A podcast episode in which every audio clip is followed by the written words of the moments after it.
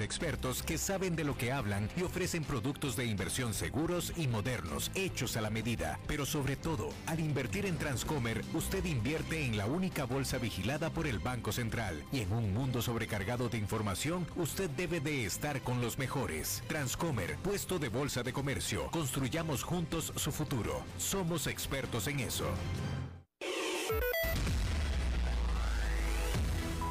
Noticias CRC 89.1 Radio. 5 en punto de la tarde, le saluda David Guerrero y estas son las noticias más relevantes de la hora en CRC 89.1 Radio. 86 choferes de autobús fueron sancionados por circular sin rotulación el año anterior, informó el Ministerio de Obras Públicas y Transportes.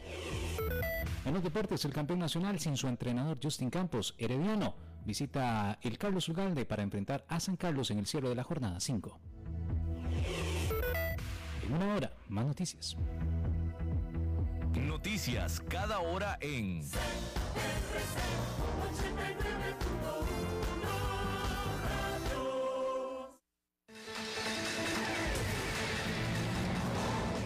Más noticias en nuestra web, crc891.com. Seguimos en Facebook, Instagram y Twitter como CRC891 Radio y en Telegram como Noticias CRC. Más noticias cada hora.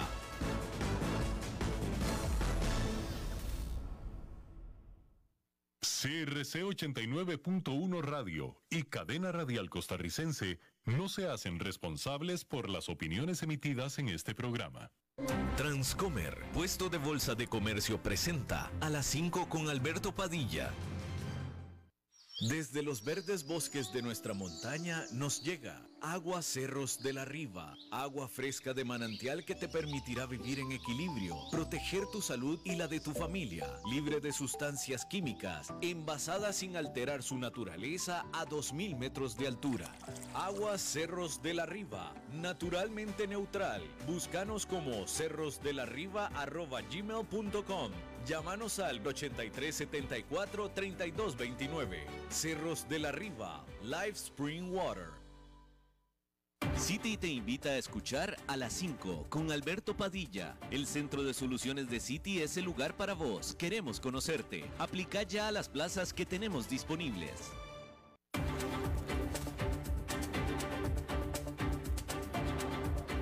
Inicia a las 5 con Alberto Padilla un programa diseñado con el objetivo de llevarte diariamente un tema de actualidad, acompañado siempre de reconocidos editorialistas. De lunes a viernes a las 5 de la tarde por CRC 89.1 Radio. A las 5 con Alberto Padilla. Hola, ¿qué tal? Saludos, bienvenidos a esta emisión de A las 5 con su servidor Alberto Padilla. Muchísimas gracias por estarnos acompañando.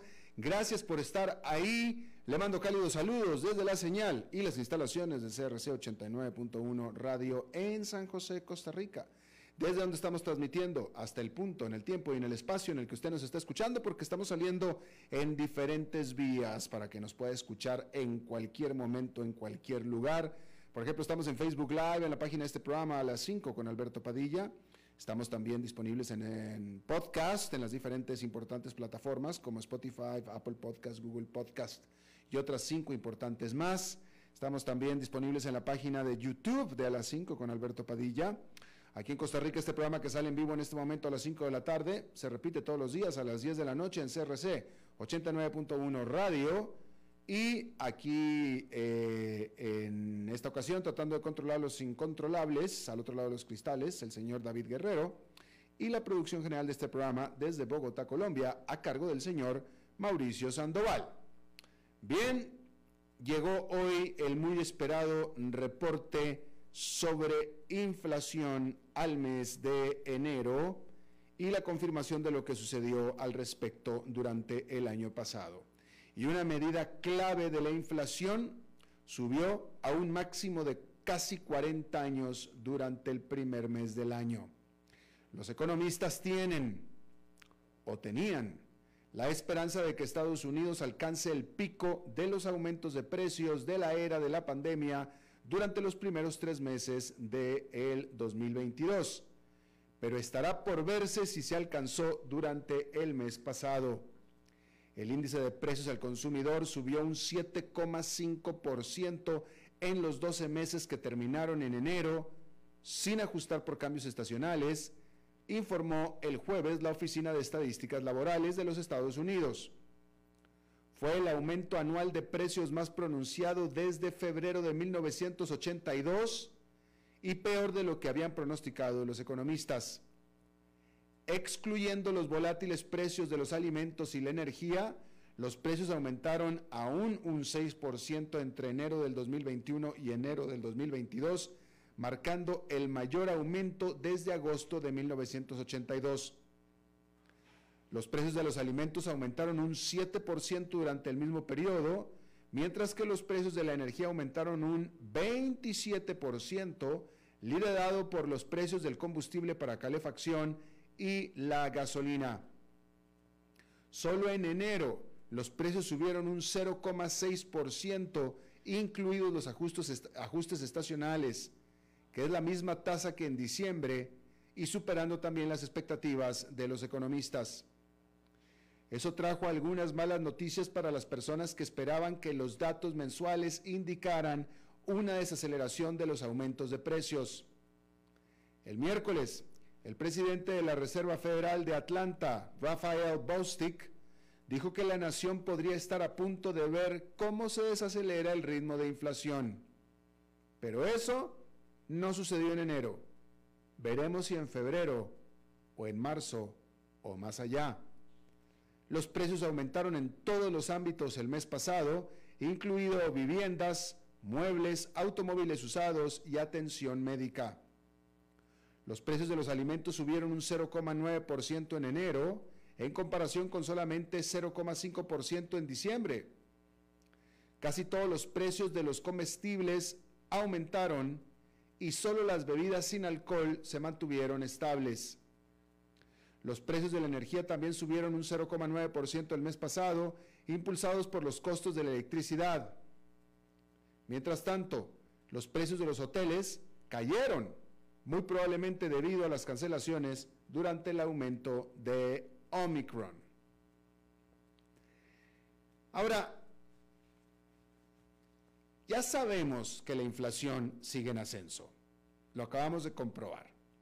Y ya sabemos que la Fed subirá, es decir, comenzará a subir las tasas de interés a partir de marzo para justo tratar de contener el alza de la inflación.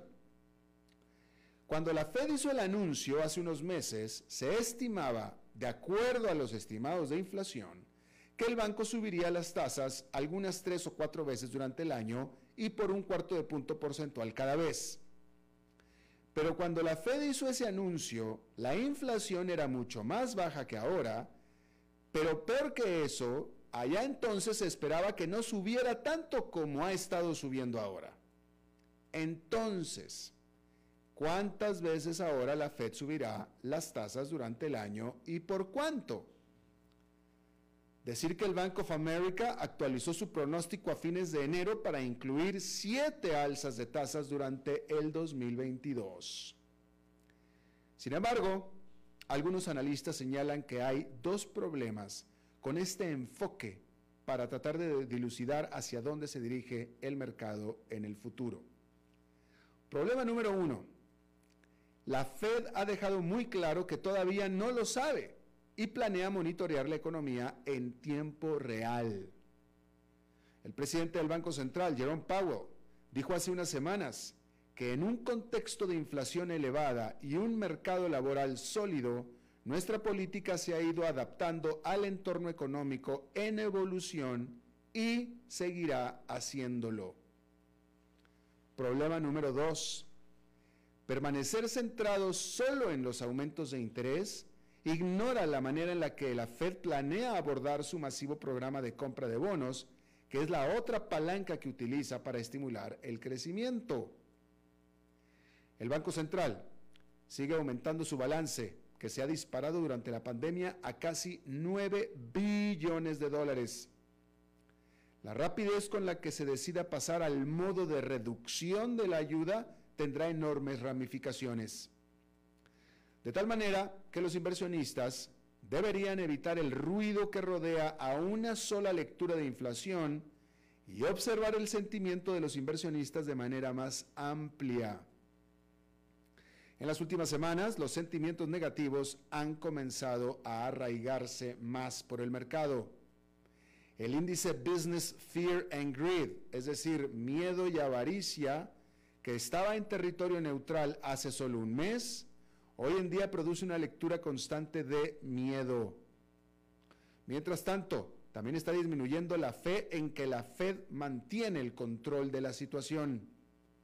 Casi el 75% de los directores ejecutivos dicen que es poco probable que las próximas alzas en las tasas de interés frenen la inflación tan rápido como le gustaría a la Fed debido a los problemas de la cadena de suministro y al aumento de los salarios, según una encuesta publicada el jueves por The Conference Board y The Business Council.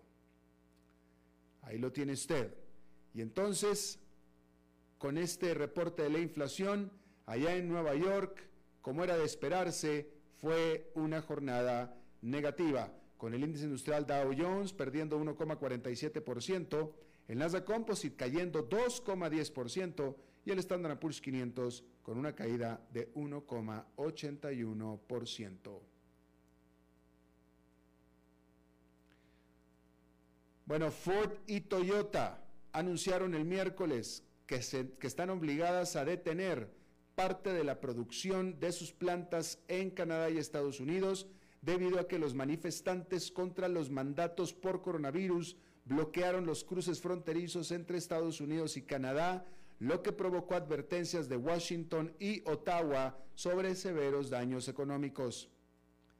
Las protestas de camioneros, sonando los claxons a todo volumen, han estado provocando un bloqueo en la capital canadiense, Ottawa, desde fines de enero y desde el lunes por la noche, los camioneros cerraron el tráfico de entrada a Canadá en el puente Ambassador, que es una ruta clave de suministro para los fabricantes de automóviles y productos agrícolas de Detroit en Estados Unidos.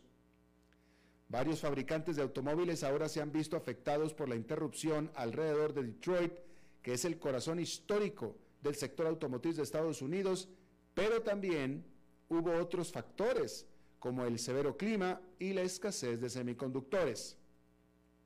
Más de dos tercios de los 511 mil millones de dólares en bienes comercializados anualmente entre Canadá y Estados Unidos se transportan por carretera. Comenzando como un convoy de la libertad que ocupaba el centro de Ottawa y se oponía a un mandato de vacunación o cuarentena para los camiones que cruzaran la frontera que también exigía el gobierno de los Estados Unidos, los manifestantes ahora también expresan sus quejas sobre un impuesto al carbono y otras legislaciones. Los residentes del centro de Ottawa criticaron a la policía por su actitud inicialmente permisiva hacia el bloqueo, pero las autoridades comenzaron a tratar de recuperar el control el domingo por la noche con la incautación de miles de litros de combustible y el retiro de un camión cisterna. Pero cuando las autoridades intentan sofocar las manifestaciones en una zona, aparecen más en otros lugares. Hablando de empresas, Uber reportó ingresos por 5.800 millones de dólares durante los últimos tres meses del 2021, que es un aumento del 83% en comparación con el mismo periodo del 2020. La variante de Omicron afectó la demanda de viajes a fines de año, pero ya está empezando a haber recuperación. Además, el negocio de comida a domicilio de la compañía sigue luciendo sólido, incluso cuando la gente se siente más cómoda saliendo a cenar fuera. El director ejecutivo de Uber dijo a los analistas que nuestros resultados continuaron demostrando cuán ansiosas están las personas por moverse dentro de sus ciudades a medida que disminuyen las restricciones y cómo la entrega se ha convertido en una parte importante de su vida diaria. La unidad de entrega de Uber, que incluye a Uber Eats, registró su primer trimestre rentable, ya que las reservas brutas aumentaron un 33%. Los viajes compartidos estándar aumentaron un 67%. Y hay otra señal positiva más. Uber registró utilidades por 892 millones de dólares en el periodo de tres meses, marcando su segundo trimestre rentable como empresa pública, excluyendo ciertos gastos. Y para todo el año, Uber reportó una pérdida neta de 496 millones de dólares, significativamente menor que los aproximadamente 6.800 millones de dólares que perdió el año anterior. Fíjese el brutal cambio. El año 2020 Uber perdió 6.800 millones de dólares. En el 2021 nada más 496 millones. Una fracción. Las acciones de Uber cayeron casi un 18% el año pasado, muy por detrás del mercado en general, y este año están perdiendo poco más del 4%. Pero a la acción le ha ido mejor recientemente, subiendo un 7,5% en lo que va de febrero. Y bueno, en cuanto a Disney, hay que decir que a los inversionistas les preocupaba que el servicio de descargas de películas y programas de Disney estuviera perdiendo fuerza en medio de la encarnizada competencia por los suscriptores. Pero este jueves respiran un poco más aliviados. La más grande empresa de entretenimiento del mundo dijo el miércoles que Disney Plus agregó casi 12 millones de suscriptores en su trimestre más reciente, superando las expectativas.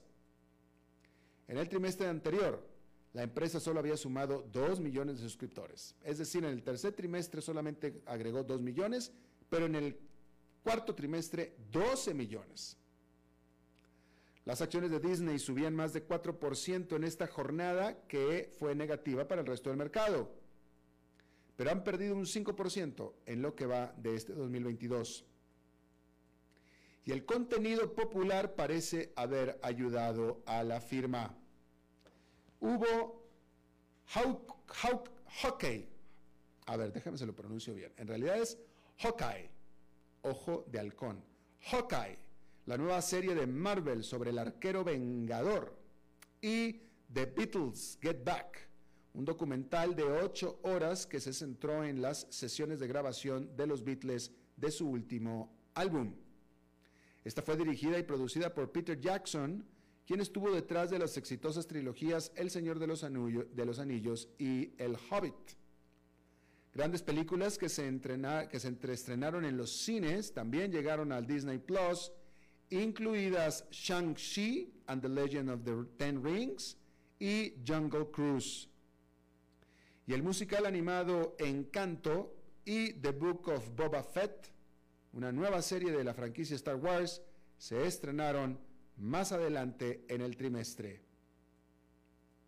La compañía dijo que todavía está en camino de alcanzar entre 230 millones y 260 millones de suscriptores para el 2024, una señal positiva después de que las débiles previsiones de la superrival Netflix hicieran caer las acciones de esta durante el mes pasado.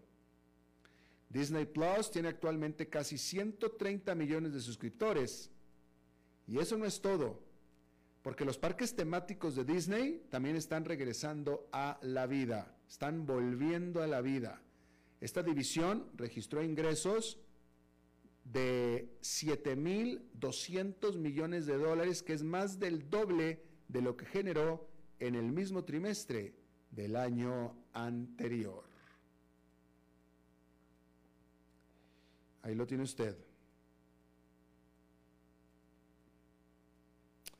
Bien, vamos a seguir hablando de empresas porque Twitter reportó resultados pues que dejaron mucho que desear, la verdad, resultados para el último trimestre del 2021.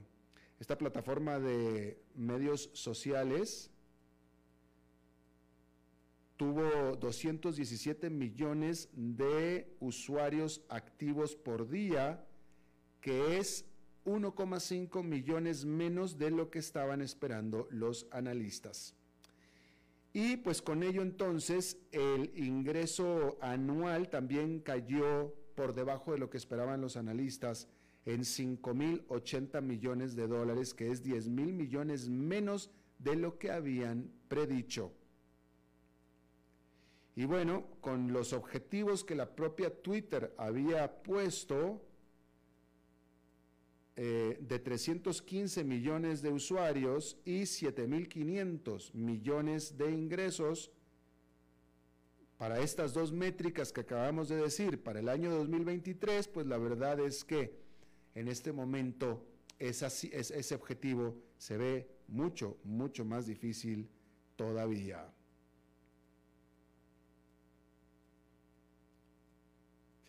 Bien, decir que el presidente de Francia, Emmanuel Macron, anunció los planes para construir seis reactores nucleares durante el transcurso de las próximas décadas para que sean estos manejados por el proveedor eléctrico controlado por el Estado francés.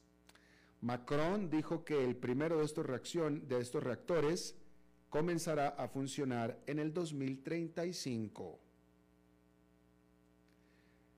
Estudios medirán la eh, efectividad de o la conveniencia de construir otros ocho reactores más. Cada país europeo ha tomado eh, eh, posiciones muy diferentes en cuanto a la energía verde. Por ejemplo, Alemania está deshaciéndose de los reactores nucleares. La realidad de las cosas es que la manera más eficiente, por tanto más económica, más eficiente en términos de costo-beneficio de generar electricidad es un reactor nuclear. Esa es la realidad. Por eso Francia está haciendo lo que está haciendo.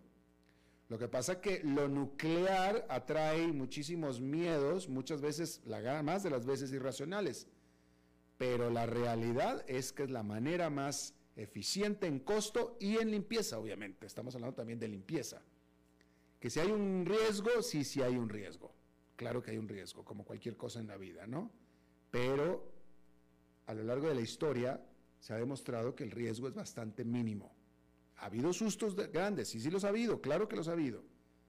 Pero cada vez más se ha podido manejar mejor los reactores nucleares y Francia lo sabe. Pero de nuevo, el término nuclear acarrea connotaciones bastante negativas, al grado de que en Alemania pues ya los están apagando e incluso en el propio eh, Japón también, después del tremendo susto con aquella planta que fue desbordada literalmente por un tsunami. Literalmente. Bien, decir que Rusia y Bielorrusia iniciaron un periodo de 10 días de ejercicios de entrenamiento militar. Y para ello Rusia movió, transportó 30 mil tropas junto con sistemas de misiles y jets de combate hacia Bielorrusia, muy cerca de la frontera con Ucrania. Supuestamente Vladimir Putin dijo y aclaró que estos soldados se moverán de ahí, dejarán eh, Rusia, dejarán Rusia o Bielorrusia tan pronto terminen estos ejercicios en 10 días. Sin embargo, por supuesto que esto difícilmente va a tranquilizar a los líderes de Occidente que están apostando por una invasión rusa a Ucrania.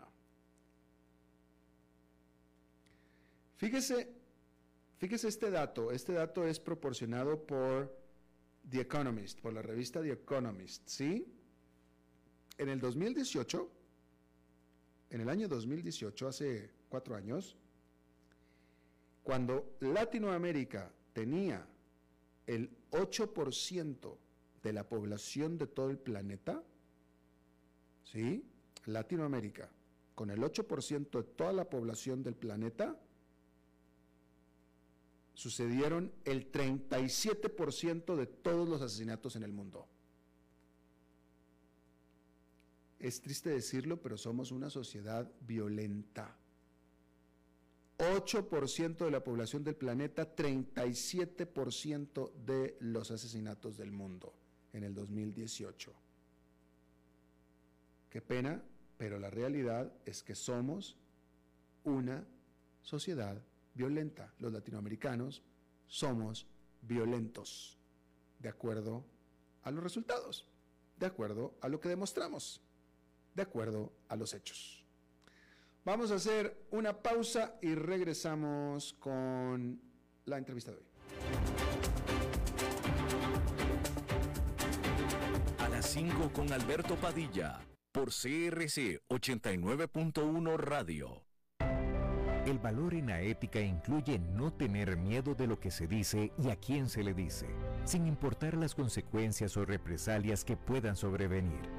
Entre los valores éticos más relevantes se pueden mencionar justicia, libertad, respeto, responsabilidad, integridad, lealtad, honestidad y equidad.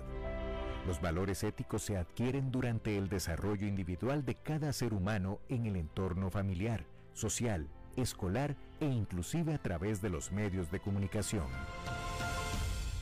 Solo si lo público y lo privado caminamos en positivo y con valores, Costa Rica saldrá adelante. Un mensaje de la Cámara Nacional de Radiodifusión, Canara.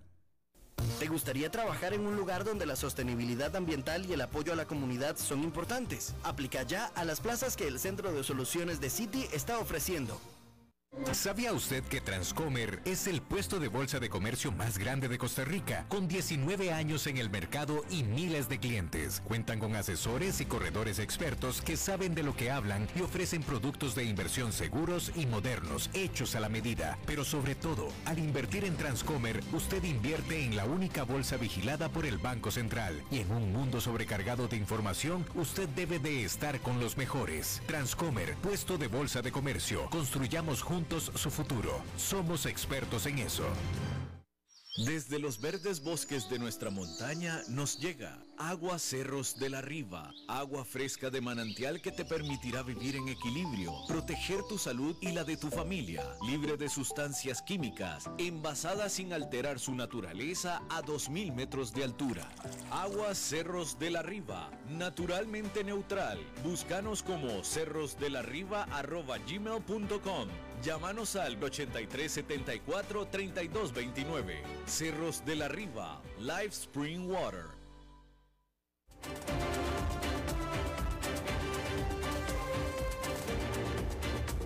Seguimos escuchando a las 5 con Alberto Padilla. Bien, gracias por continuar con nosotros. Eh, déjame le comento algo. Eh, que sucedió la semana pasada, que a mí me llamó muchísimo la atención y que sin embargo los medios de Estados Unidos no lo reflejaron, ¿sí?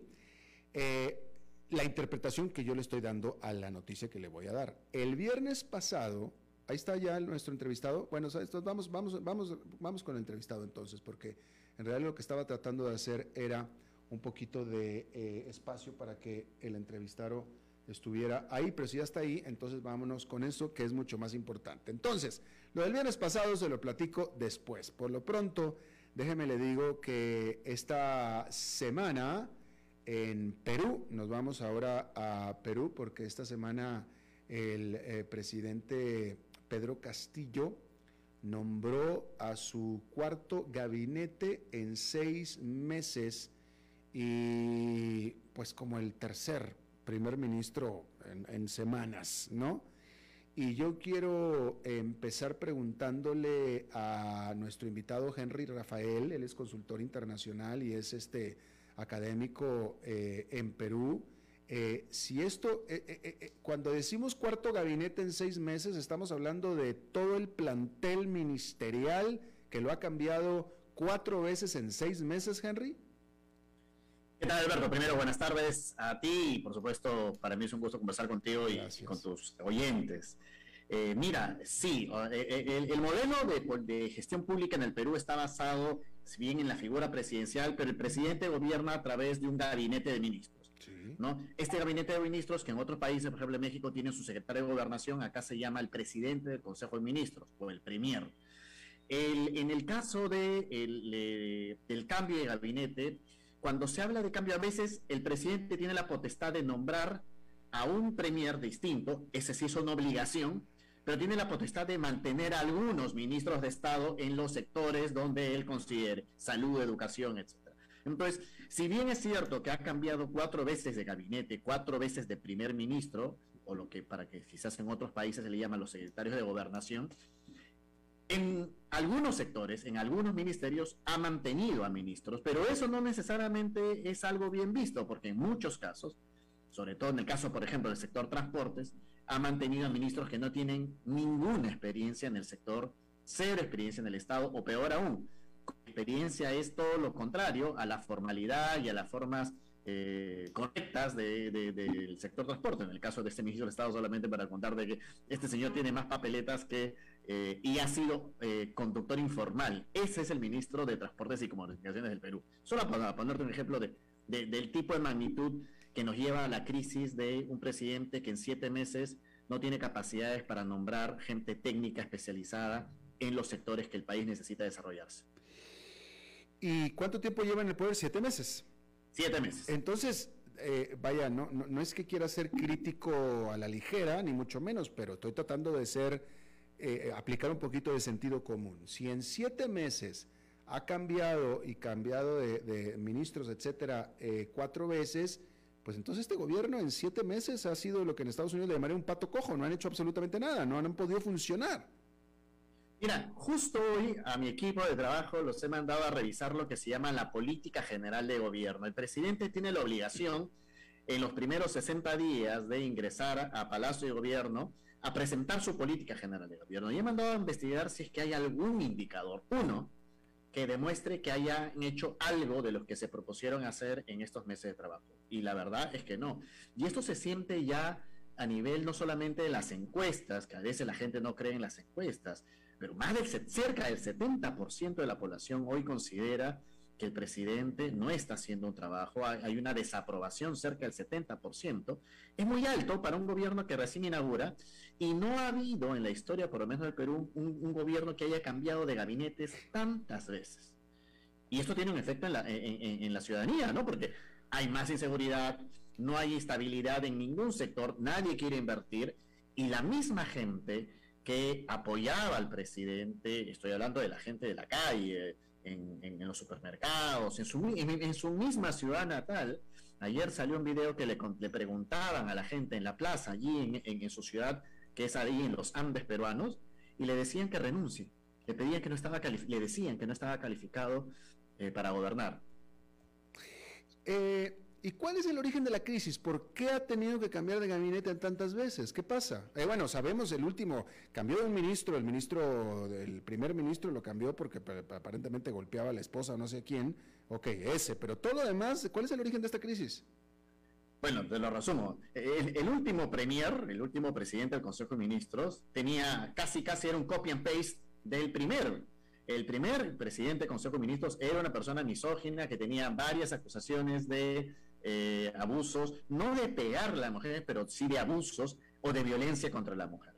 Además, era un premier que, eh, siendo del partido de, del señor eh, Vladimir Cerrón, que es el partido de Perú Libre, el partido que ganó las elecciones, trató de imponer la agenda del cambio de la constitución, pero no logró ningún tipo de consenso y después la presión política lo hizo renunciar porque efectivamente no estaba dando resultados. Luego vino una, un, cambio de gabinete y pusieron a una premier que es de la izquierda progresista, por decirlo así, un poco ligeramente más moderada, aunque en el fondo no era, porque su discurso era antiminero y se, se mantuvo soberbia durante muchos tiempos, que trató de defender al presidente incluso en las situaciones más difíciles, ¿no? Cuando el presidente se le descubrió que se reunía a escondidas del Palacio de Gobierno en horas de la madrugada con personas en un barrio yo no, yo no quiero tipificar el tipo de barrio, pero, pero en una casa, eh, ahí como escondidas, en un suburbio, eh, entraba en gorrita, así como cuando alguien, esas gorritas de béisbol, a escondidas para que nadie lo reconozca, y no ha querido brindar la información de con quiénes y qué hacía en esa casa, cuando constitucionalmente a él le corresponde que primero todas sus reuniones tienen que ser en el Palacio Presidencial y si no las tuviese ahí, él tiene que informar con quién y cuándo se, reúne, se reúne, como es en cualquier país. Y no, y no ha dicho para qué iba a esas reuniones. Y no iba, tampoco. Y la premier, esta que te contaba, la, la que sucedió al primer ministro del gobierno de Castillo, eh, dijo que se iban a entregar las listas que existían, luego lo cubrió, nunca se entregaron las listas. Y bueno, cuando le toca renunciar, ella misma salió a decir que aparentemente habría un gabinete en la sombra. Personas que fuera de Palacio de Gobierno, fuera del ámbito formal, hablan con el presidente, le hablan al oído y deciden con él.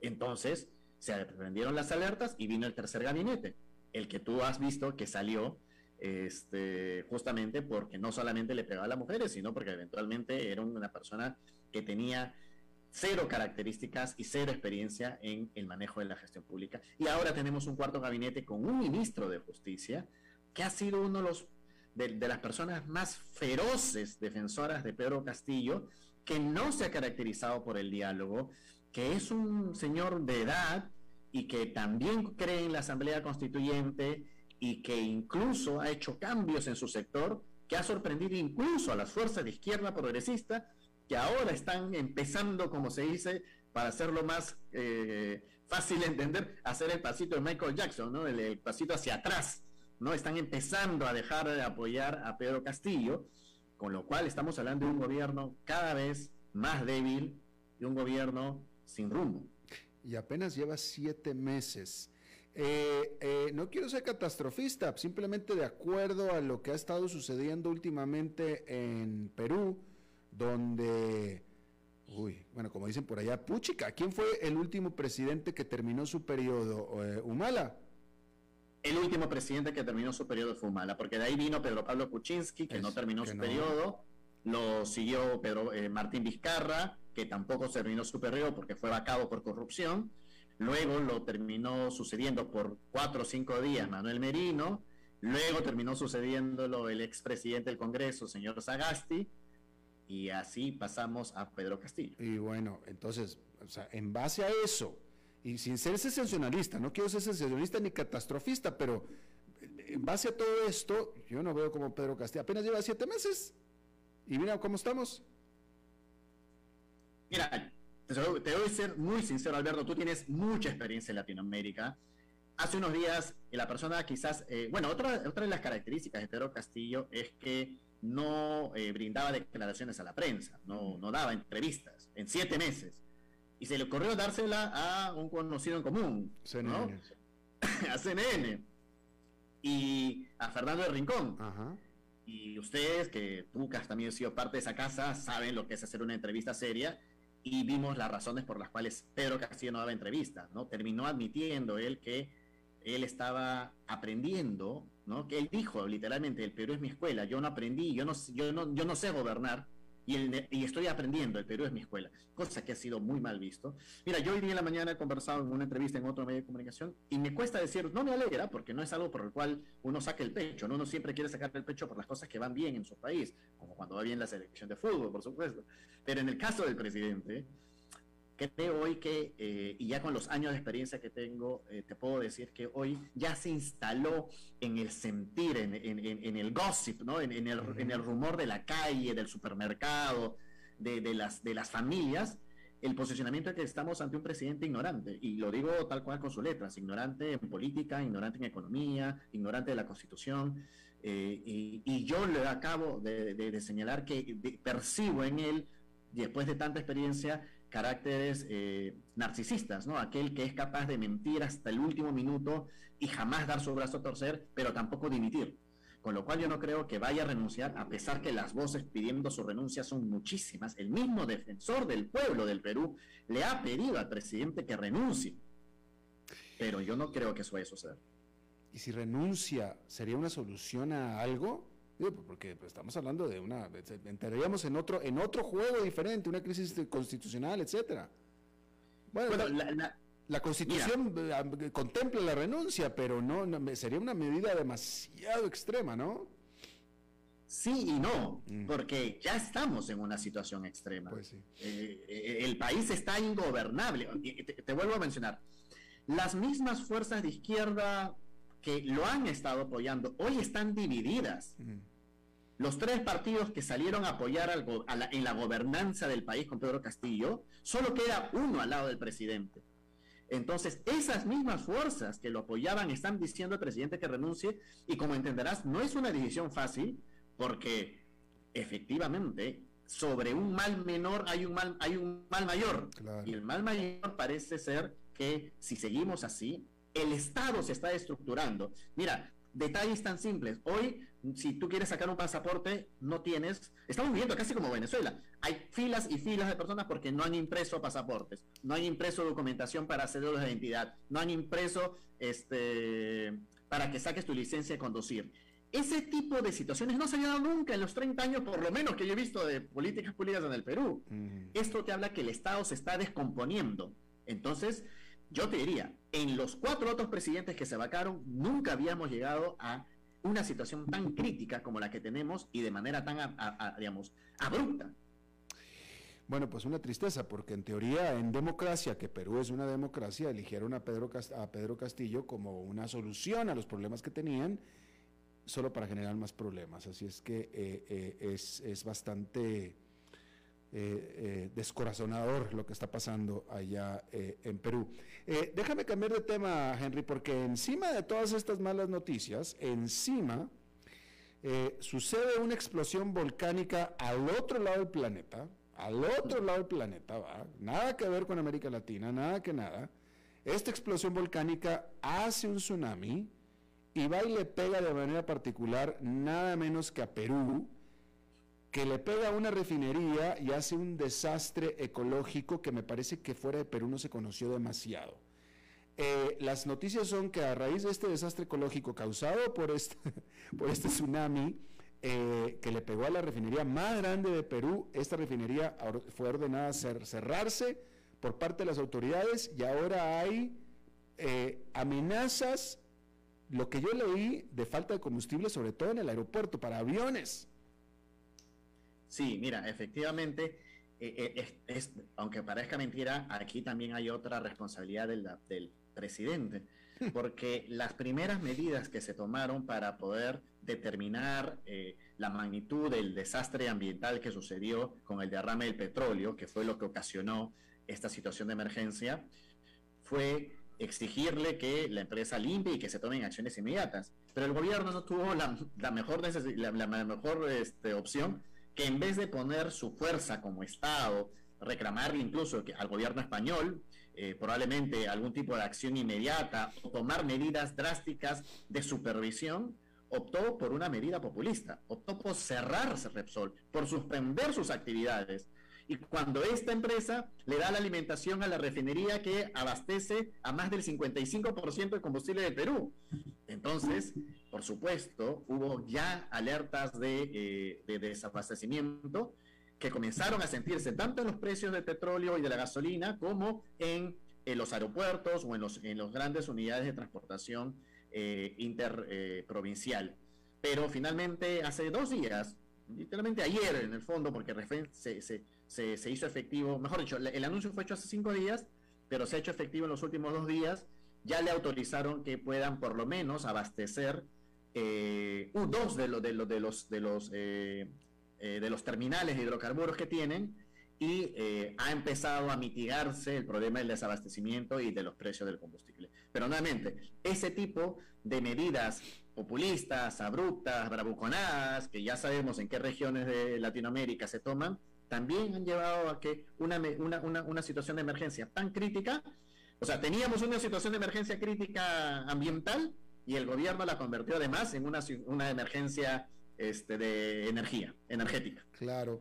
Ahora, eh, eh, esto fue por el tsunami, una ola gigante, grande, que le pegó a la refinería y hubo un, eh, un derrame de petróleo.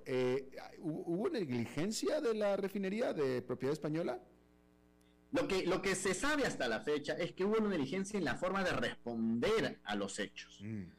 ¿No? porque eh, se dice de que aparentemente, y eso está en investigación, en el momento del desastre, el momento del accidente, eh, los equipos de las unidades y los equipos propios que tienen las embarcaciones para atender situaciones de ese tipo no estaban preparadas, el personal no estaba adecuadamente capacitado para una situación así, eventualmente no se lo esperaban, y posteriormente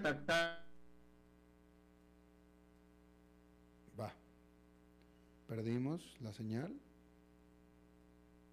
¿Sí? ¿Se congeló? Salió a decir y a mostrar en el agua cómo estaba la mancha negra avanzando.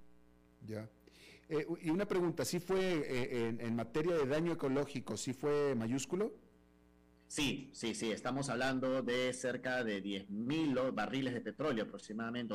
Me, estoy quedando, estoy, dando un dato que no me lo, no, lo recuerdo preciso, ¿ya? Pero sí te estoy sincero que fue, e, es muy grande y los, los indicadores nos demuestran que el daño ecológico para algunos ecologistas va a tomar incluso hasta cinco años para recuperarse. Ah, bueno, pues terrible, terrible.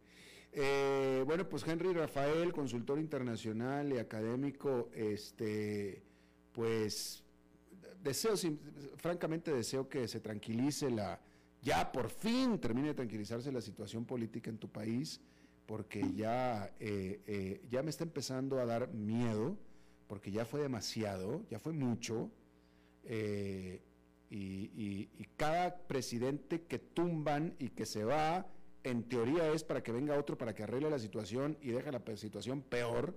Entonces, es decir, todavía no tocan fondo y me da miedo pensar dónde está ese fondo, y lo digo en serio. Así es que espero que se mejore la situación pronto.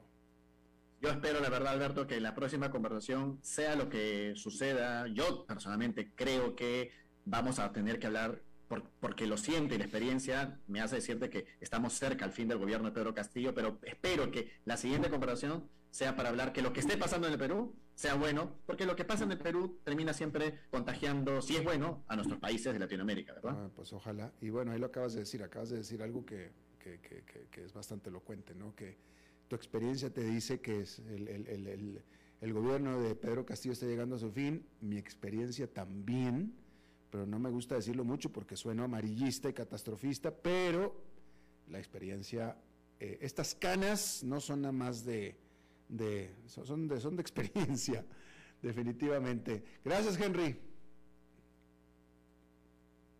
Bueno, ya, ya, éjele que ya se había ido.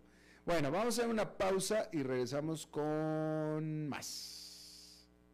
Padilla, por CRC 89.1 Radio. El valor en la ética incluye no tener miedo de lo que se dice y a quién se le dice, sin importar las consecuencias o represalias que puedan sobrevenir. Entre los valores éticos más relevantes se pueden mencionar justicia, libertad, respeto, responsabilidad, integridad, lealtad, honestidad y equidad. Los valores éticos se adquieren durante el desarrollo individual de cada ser humano en el entorno familiar, social, escolar e inclusive a través de los medios de comunicación. Solo si lo público y lo privado caminamos en positivo y con valores, Costa Rica saldrá adelante. Un mensaje de la Cámara Nacional de Radiodifusión, Canara. En el Centro de Soluciones de City creemos que todos los padres merecen tener tiempo para ajustarse a la paternidad y generar un vínculo con sus hijos. Por eso ofrecemos licencia parental por 30 días pagados. Aplica ya a las plazas que tenemos disponibles.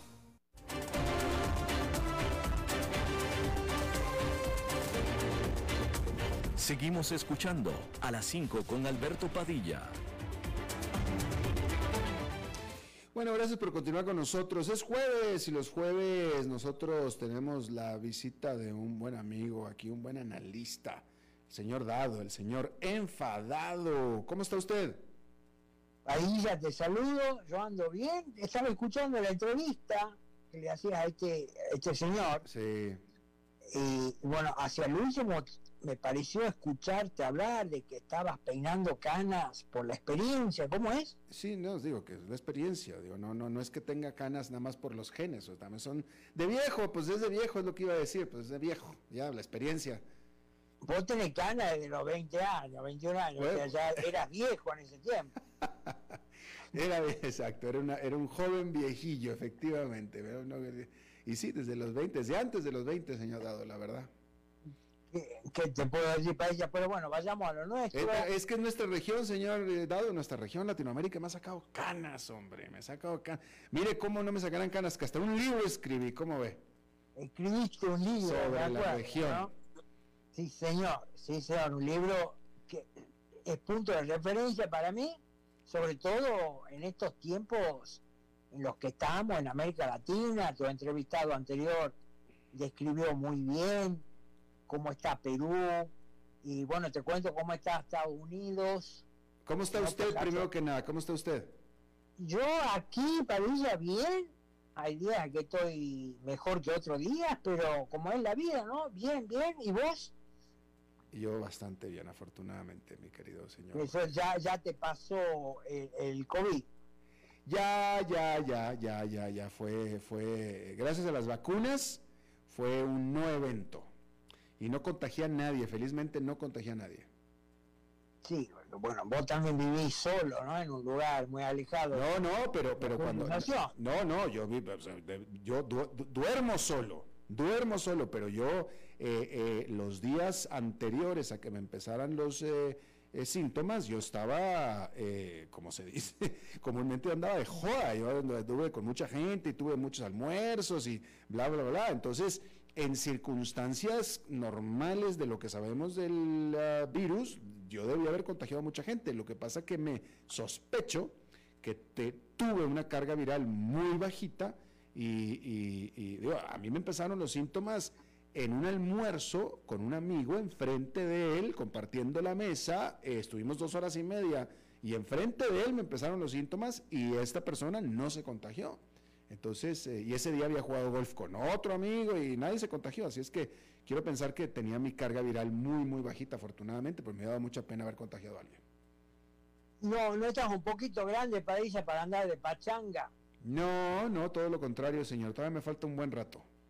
Todavía, bueno, si vos lo decís para ella. Pero hablemos de lo nuestro, mira, 7.5% la inflación anual en Estados Unidos Terrible la, terrible la economía que recibió Biden del señor Trump. Terrible. Sí, sí, sí. No sé, hace en el 2021, en enero o febrero, para esta época, yo estaba pagando casi 2 dólares el galón de gasolina. Ahora está 3,60. Dicen que va a ir más alto todavía porque se prevé que el barril de petróleo pase a costar 100 dólares. Pero bueno, lo más, o sea, hemos entrado en una senda de inflación eh, sostenida cuando Biden y la Reserva Federal en junio, julio del año pasado nos decían, no, esto es algo transitorio, parece que esto entró ya para quedarse. Y lo que es más preocupante es que la inflación núcleo, que es ese segmento del aumento de precios que deja de lado los precios de los alimentos y de la gasolina por su volatilidad, ese ha aumentado eh, más de 3%, eh, por primera vez en muchísimos años. Exactamente, no sé, lo que sí sé es que la inflación en general de 7.5 es la más alta en 40 años. Y bueno, la respuesta de Biden es que, bueno, si el Congreso le aprueba un paquete de infraestructura y ambientalista y de ayuda federal y subsidio de orden de los 2 billones de dólares, o 2 trillions, 2 trillones en inglés, que los precios van a bajar. Entonces hay una resistencia, sobre todo de un senador que es demócrata, que se llama de apellido Manchin, que él ha dicho que este plan de Biden de inyectar semejante cantidad de dinero en la economía, que va a producir más inflación, está muerto, ¿no? Por lo menos él no lo va a votar y mientras él no pueda desequilibrar, acuérdate que en el Senado hay 50 senadores demócratas contra 50 republicanos en caso de un empate y siempre tiene que desempatar la, la vicepresidenta, ¿no? Pero bueno, así está la situación, es una locura. Eh, me remito a lo que decía tu invitado en cuanto a la descripción del gobierno en Perú, de la ineptitud, la incompetencia. Bueno, mira, nosotros no tenemos acá en Estados Unidos que asombrarnos mucho, porque vemos que la economía cada vez está peor, siguen bajando drásticamente los índices de aprobación de Biden, y la última perlita del gobierno de Biden es que les regala un kit eh, con elementos, entre ellas una pipa para crack a las comunidades más vulnerables, a los guetos, ¿no? Donde viven muchos negros pobres y lo hacen en nombre de la igualdad racial, para que esa gente no esté tan desplazada, tan marginada. Ahora nosotros los contribuyentes estamos financiando que ellos van a recibir este kit con la crack pipe, con la pipa para fumar crack. Bueno, ese es el estado de las cosas acá en este país, Alberto, y bueno, muchísima gente enojada, enfadada con los huevos al piso, y bueno, no sé cómo va a terminar esto, París. Bueno, eh, eh, afortunadamente usted, mi querido señor Dado, siempre tiene la opción nuclear, que es la de regresar a Argentina, que mucha gente no tiene esa opción pero déjame rompe los huevos, Parilla. ¿Cómo voy a regresar? bueno, pues si lo veo, si lo veo tan enfadado, pues yo estoy un país, claro, un país que se está que ya se terminó de caer del mapa, toda la gente quiere salir de Argentina. Vos has visto algo ya que lo mencionas, el otro día, hace un par de semanas en Clarín salió la noticia de que los venezolanos que se refugiaron en Argentina en lo peor de la dictadura de Venezuela, con todo este quilombo que hay en Argentina, calculan que son como unos mil venezolanos por día que se están volviendo a Venezuela. O sea, para que tengan una idea cómo está Argentina. Saliendo de Argentina para regresar a Venezuela. Saliendo de Argentina para regresar a Venezuela. Abandona, tirándose al mar. tirándose al mar, hacer el, camino de vuelta. Ah, Pero no, no, es, una locura lo que estamos viviendo, Padilla. El presidente de, de Argentina, ya que hablamos de ese país, acaba de hacer una gira por China, por Rusia y las Islas Barbados.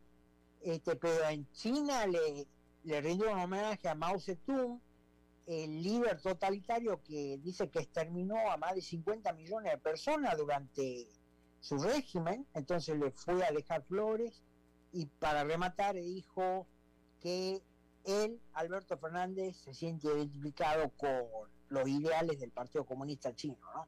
Pero te vuelvo a decir, eh, Perú, Venezuela, mm. Argentina, en alguna medida también Estados Unidos, con esta anécdota, o no tanto que te acabo de contar de las pipas de crack que se están regalando, eh, hay un, estado de locura, locura que en algún momento esto tiene que reventar y volver a, algo de normalidad. Es salud mental. Sí, definitivamente. No, no fue un buen programa el día de hoy, porque sí, puras malas noticias, mi querido señor Dado. Muchísimas gracias. A la orden, Alberto Padilla, saludos a tu audiencia. El próximo, el, próximo jueves nos reconectamos. Y eso es todo lo que tenemos por esta emisión de A las 5 con su servidor Alberto Padilla. Muchísimas gracias por habernos acompañado. Espero que termine su día en buena nota, en buen tono. Y nosotros nos reencontramos en 23, en 23 horas. Que la pase muy bien. Las 5 con Alberto Padilla fue traído a ustedes por Transcomer, puesto de bolsa de comercio. Construyamos juntos su futuro. Somos expertos en eso.